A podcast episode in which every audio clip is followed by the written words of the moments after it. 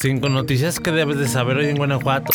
Maluma regresó a León tras siete años de ausencia y se estrenó con la Feria de León 2024 como parte del cartel estelar del Foro Mazda. Desde Colombia aterrizó en el Aeropuerto Internacional del Bajío después de las 7 de la noche. Los fans llegaron al foro desde que recibieron su pulsera de acceso y empezaron a entrar desde las 4 de la tarde. Algunos estaban sin comer o incluso con un sueño de dos horas. Las pulseras para el concierto se acabaron a la 1 de la tarde y miles se quedaron sin acceso para el concierto. Las primeras personas que recibieron su pulsera llegaron desde las 8 de la noche anterior al concierto, pero hubo quienes llegaron entre 10 y 11 de la mañana del jueves y lograron tener su acceso. Muchos tuvieron que resignarse a ver a Maluma desde las pantallas instaladas cerca del foro Mazda, pero a las 9.07 de la noche Juan Luis Londoño Arias, mejor conocido como Maluma, salió al escenario para comenzar con la fiesta. Comenzó con canciones como Coco Loco, Corazón, Vente pa' acá, que fueron de las canciones más coreadas, al igual que Hawaii que fue cantada por las 16.000 personas en la velaria. Finalmente el colombiano habló del amor que siente por México y señaló que es su segundo hogar.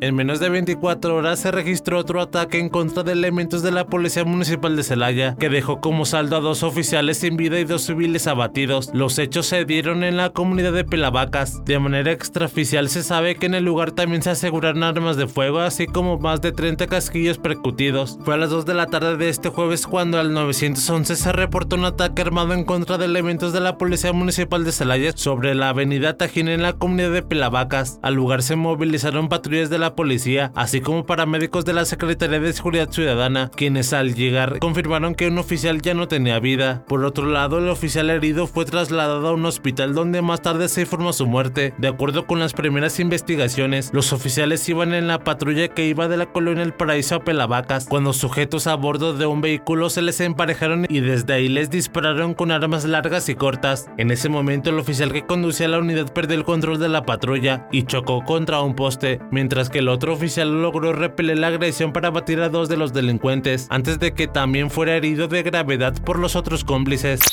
La Fiscalía del Estado presentó un recurso de apelación ante el Poder Judicial por la liberación de dos hombres acusados de secuestrar a Lorenza Cano Flores, integrante del colectivo Salamanca Unidas Buscando Desaparecidos. Esta acción legal responde a la decisión de un juez penal de no vincular a proceso a los acusados, José Adrián alias El Adri y José Iván El Güero Pericles, por considerar insuficientes las pruebas presentadas por la Fiscalía. El pasado 15 de enero en Salamanca fue secuestrada la buscadora Cano Flores, después de que un grupo armado atacara su hogar, resultando también en la muerte de su esposo e hijo. Cano Flores es parte del colectivo de buscadoras dedicadas a localizar a personas desaparecidas, incluyendo a su hermano José. Israel Aguado Silva, fiscal de la región de Irapuato, anunció el 22 de enero la captura de los dos acusados, pero después fueron liberados el 27 de enero, lo que ha llevado a la fiscalía a apelar, buscando una revisión de la decisión y la posible revocación de la liberación.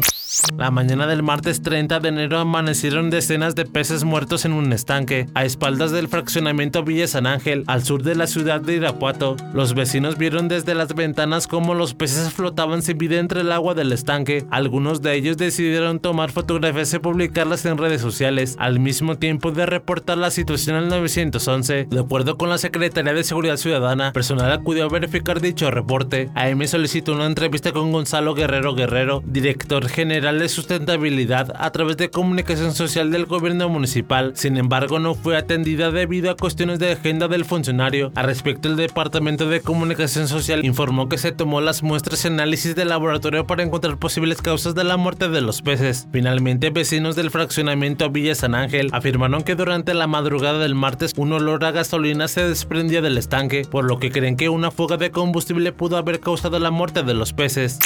El secretario de Seguridad de Celaya, Jesús Rivera Peralta, afirmó que solo el 2% de los policías municipales reprobaron los exámenes de control y confianza y ya fueron separados de sus funciones. Esto después de que Álvaro Cabeza de Vaca Pendini, secretario de Seguridad Pública de Guanajuato, dijo que hay policías municipales en Celaya que han reprobado los exámenes de control y confianza. Cabeza de Vaca hizo estas afirmaciones al ser consultado sobre los recientes ataques que han cobrado la vida de cinco policías y un tránsito en la última semana. Rivera Peralta presentó un informe con datos hasta el 31 de diciembre de 2023, en el cual el informe arrojó que el 98% de los policías municipales de Celaya aprobaron los exámenes, aunque no especificó la cantidad exacta de policías que no superaron los exámenes. Sí confirmó que fueron apartados de sus funciones, mientras se sigue el proceso para darlos de baja, un procedimiento que toma aproximadamente mes y medio. Finalmente el secretario explicó que los policías municipales de nuevo ingreso deben esperar un mes y medio para realizar su examen de control de confianza y otro mes para recibir los resultados debido a la carga de trabajo de la Secretaría de Seguridad Pública del Estado.